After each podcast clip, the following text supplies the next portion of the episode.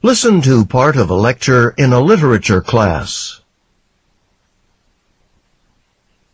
Alright, so now we've talked about folk legends and seen that they're, that one of their key features is there's usually some real history behind them. They're often about real people, so you can identify with the characters, and that's what engages us in them. The particular stories might not be true, and some of the characters or events might be made up, but there's still a sense that the story could have been true since it's about a real person.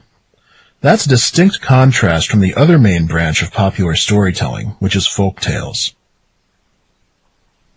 Folk tales are imaginative stories that, um, like folk legends, they've been passed down orally from storyteller to storyteller for since ancient times.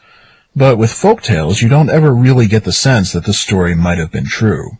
They're purely imaginative and so quite revealing, I think anyway, about the culture and uh, the connection between folk tales and the culture, which we'll talk about.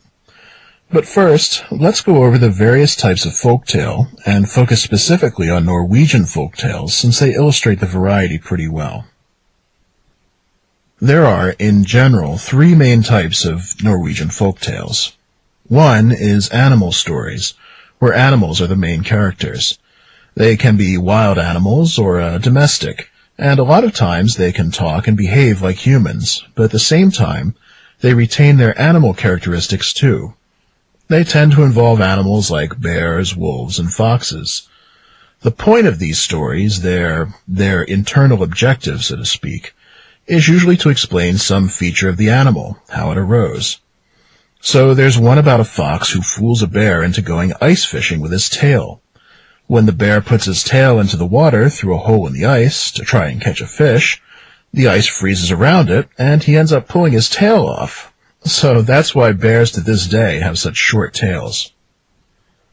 The second category of Norwegian folktale is the supernatural.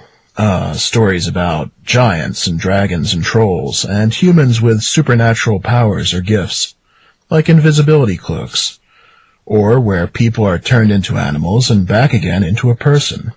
Those are called transformation stories.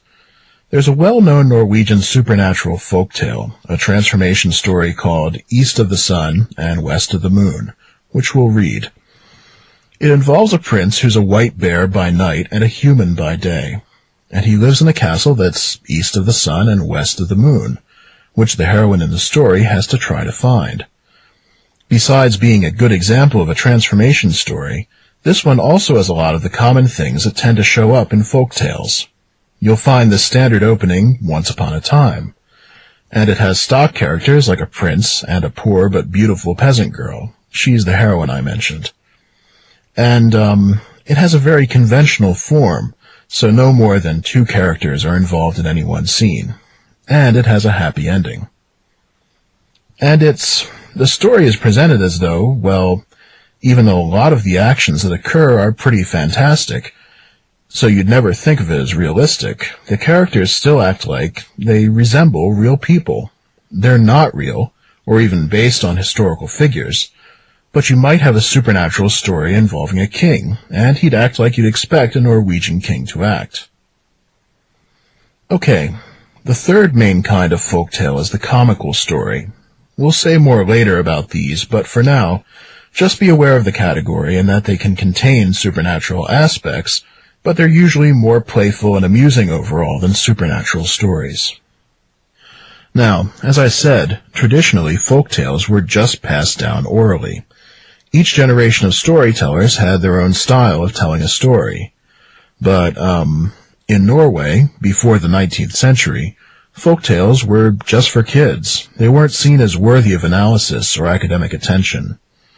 But this changed when the Romantic movement spread throughout Europe in the mid-19th century. The Romantics looked at folk tales as sort of a reflection of the soul of the people, so there was something distinctly Norwegian in folk tales from Norway. And there was renewed pride in the literature and art forms of individual countries. As a result, the first collection of Norwegian folk tales was published in 1852, and there have been many new editions published since then. For the people of Norway, these stories are now an important part of what it means to be Norwegian.